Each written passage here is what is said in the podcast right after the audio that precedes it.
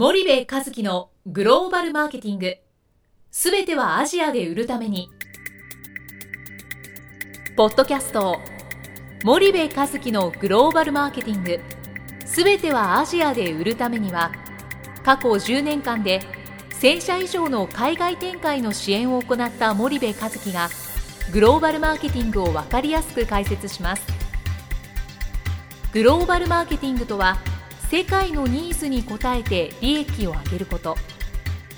アジアで売るためにはものづくりプラスグローバルマーケティングを武器とした戦略を持たなければなりません。日本には素晴らしい企業が多く存在します。その企業とともにアジア市場を目指したい。再びジャパンアズナンバーワンと呼ばれる時代を作りたい森部一樹はそんな思いを持ちながらこの番組を皆様にお届けいたします。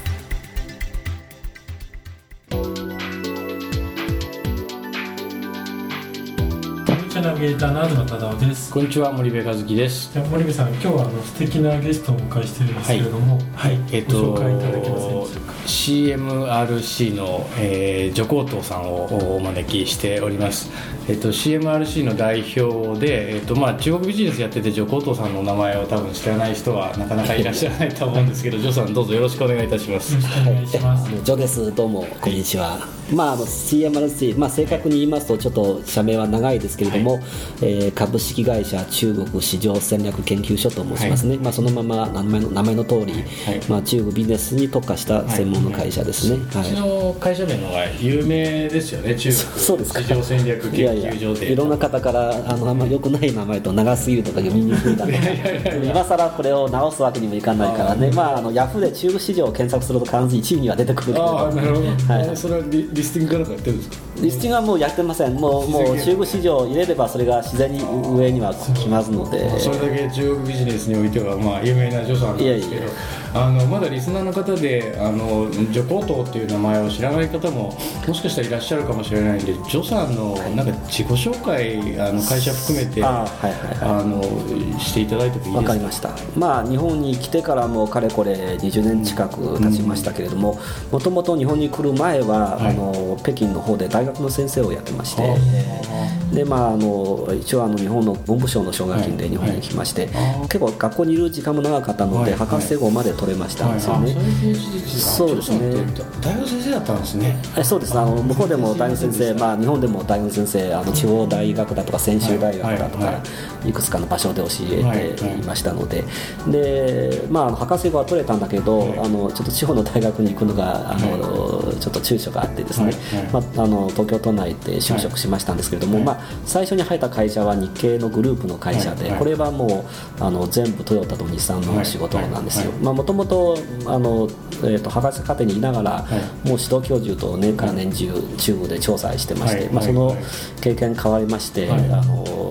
トヨタ日産のあの車の市場調査の仕事をさせてもらったんですね。あーなるほどえー。なるほど。でそれが34年45年ぐらいやった後に、はい。ちょうど、まあ、あの本も出しましてあの、はい。外で講演も増えましたので、ある会社にスカウトしてコンサルティング会社に行ってですね、まあ、そこもあの、はい。完全に中国に特化した会社あなので。の有名なね森ビルに入ってる。あそうですね、はい、法律コンサル。法律コンでそこであのコンサルティング部門をあの2年間やりまして、はい。はい。えーまあ、結構あのやっぱマーケティングに特化した会社、仕事が増えてきたので、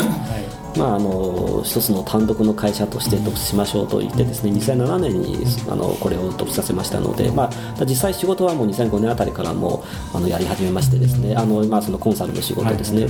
でそれが、まあ、今日になるというわけですね、まあ、途中でちょうど万博がありましたね上海万博、その時には上海でオフィスを立ち上げまして、えーで今はもう日中はうちは今社内で逆転していて、はい。もう中国の方が圧倒的に人数が多いですね、はいはい。えーもともとその日系の大手のコンサル会社のはい上海の総経理かなんいやかやら東京側の総経理で上海も管轄していると、中国ビジネス全体をそう見ていてですね。はい。はい。で正式には2005年にあ2007年にですあねこの今の会社を作ったんですね。はいはい。はいそれはこれ本社は今東京の方におりです。はいはい。なんですけど中国の方がそうですね。中国の方にも会社があってはい、ただまあ現場の仕事は多いので、はい。まあ、どちらかというとそっちの方がスタッフが完全に多いですね。はいはいはい。で書籍なんかも出されてあのテレビなんかも結構助産を。まあ一時は出てましたけどね。最近はちょっと仕事が忙しいから出れなくなりましたけど。なるほどなるほど、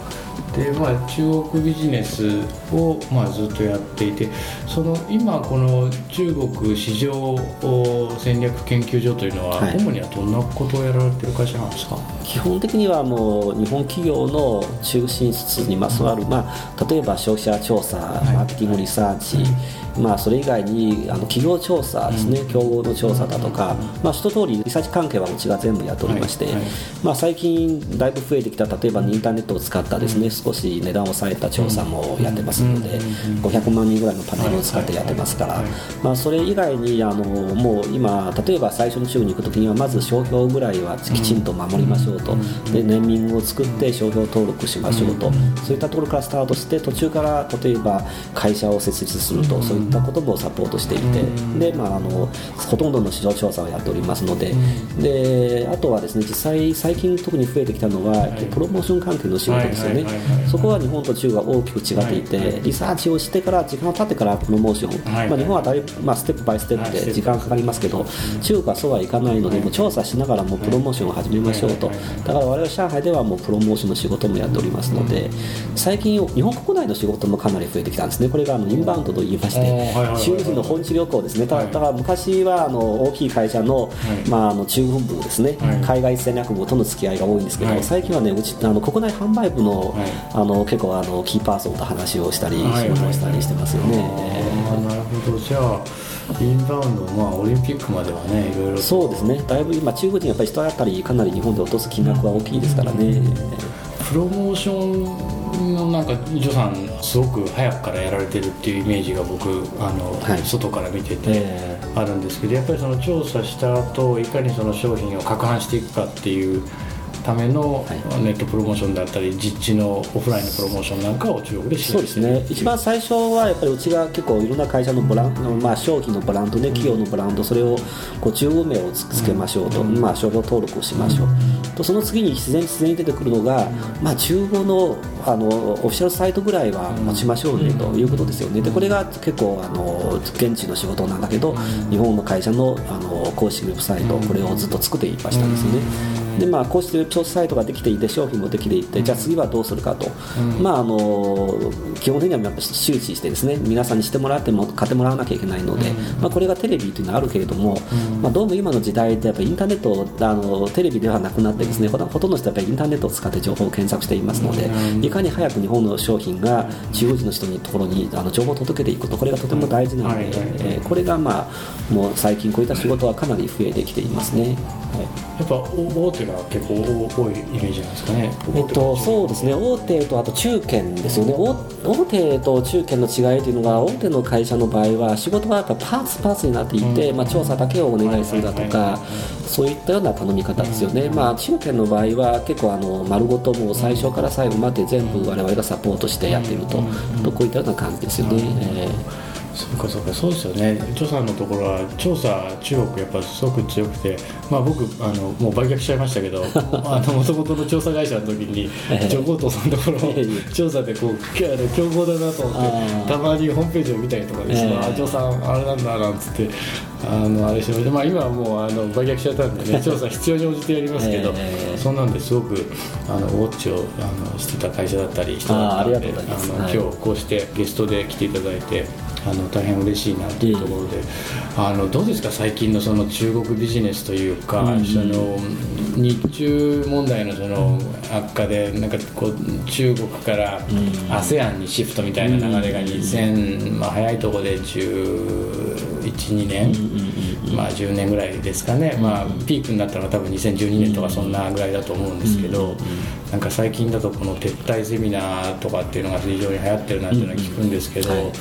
どう見てもその中国のねマーケットの大きさ考えたら今更撤退してる場合じゃないだろうっていうのが僕一つあって、それとあとその日中関係の悪化が自身のビジネスに影響するほど、あなたたちのビジネスは本当に大きくなってますかっていうのがね なんか一つあって、中国をこう撤退なんていうのは。あのなんか別の理由なんじゃないのと日中関係が理由じゃなくて、ではないですね。うんそもそも別のところに理由があるんじゃないですかっていうのはすごく思うんですけど、その辺どうですか？そうなんですね。少なくともうちの会社のビジネス規模から言いますとあのほとんど今の政治関係に影響されなくないままで、あのずっと拡大していてでもう一つはですねうちは今東京よりはですね上海店地の方が仕事が拡大してますよね、まあ、実はこの後ほとんど同じように日系企業なんですけど、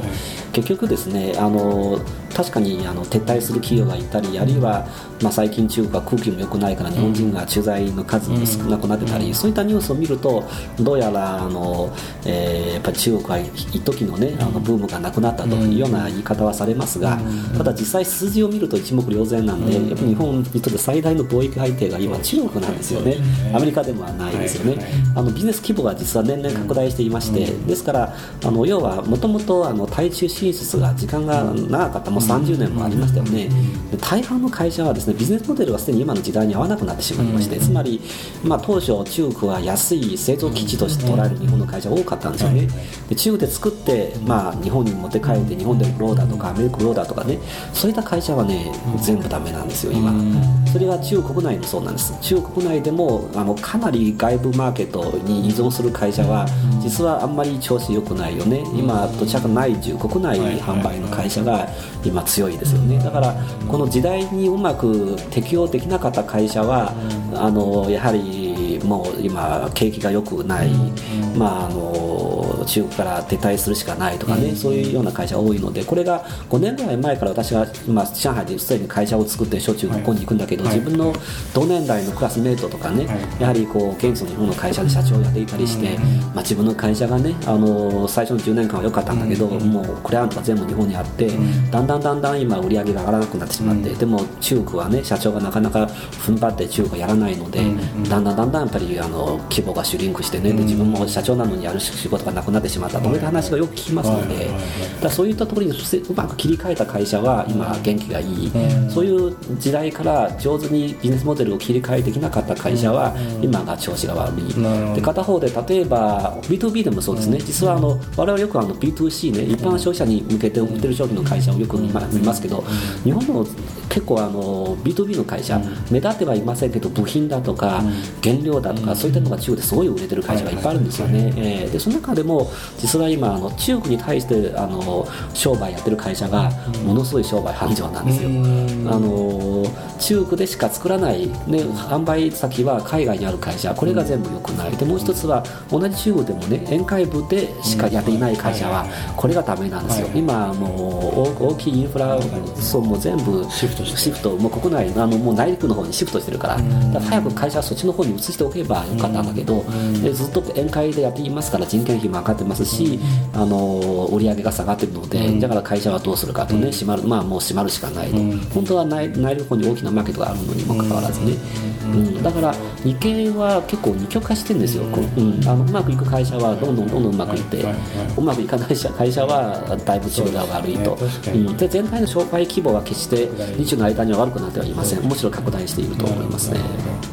そうするとその政治の云々が全く影響してないかってそあのそうは言わないけども結局それ以外のところに事業モデルのところにそもそものボトルネックがあるんじゃないのっていうそういうことでね。そうですね。やっぱりあの中国はもちろんあの共産党の意図意図独裁の国ですからね、まあ、政治の力が依然として大きいんですけれども、ただあのマーケットから眺めていきますと中国というのがもう日本以上に市場主義ですね、市場経済ですよね、ええだからある商品がこれは売れるか売れないかこれははっきり言ってそんなに日中の経済政治関係には影響されない、一時期はありますよね。車であの尖閣の直後に少しねあのあれはもうほんのわずか数ヶ月です。えーその後に今日系の車がみんな今売れてますのでね、うん。そうん、だからあんまりその一時期のこの経済的な変化で、こう日本語で言うと一喜一憂、あのこうあの心がねあんまりこうあのすぐあの変わることはやっぱり良くないので眺めて中経済を見ておかないとねやっぱり僕は20年日本にいるから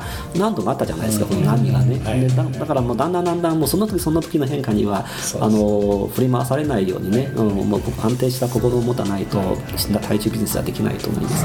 ね。ねなんかこう戦略が甘いというかやばいというか柔らかいというか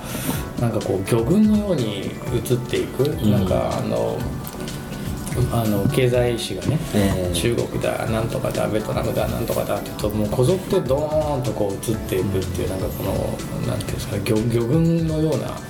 海外進出をしがちなんですけど本来は個々の企業によってその経営環境も違うわけですから、あの自分たちで、えー個々の戦略に合わせたあの海外進出をしていかないといけないのに、なかなかまあそうなってない企業が多い多いっていうそいうですよね、やっぱり現地にいていない会社が、まあ、議論が上辺ですよね、あの今、メディアを読んで、日経新聞読んで、あるいはテレビ読んでね、はい。こう気分がしょっちゅう変わってますけど、現地に足がもうあの、ちゃんと踏み込んで商売やってる会社は、そういったことにはほとんど振り回されないですよね。なるほど。わかりました。張さんあの今回はこれぐらいであのお時間来てしまいましたがまた次回も引き続き、はい。あの中国ビジネスの話をよろしくお願いいたします、はい。わかりましたありがとうございます。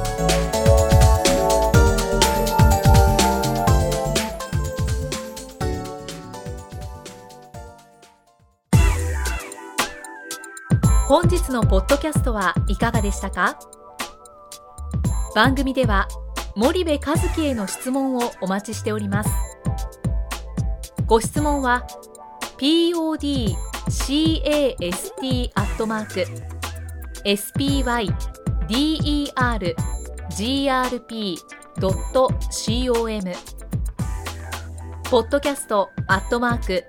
スパイダー grp.com までお申し込みください。たくさんのご質問をお待ちしております。それではまた次回お目にかかりましょう。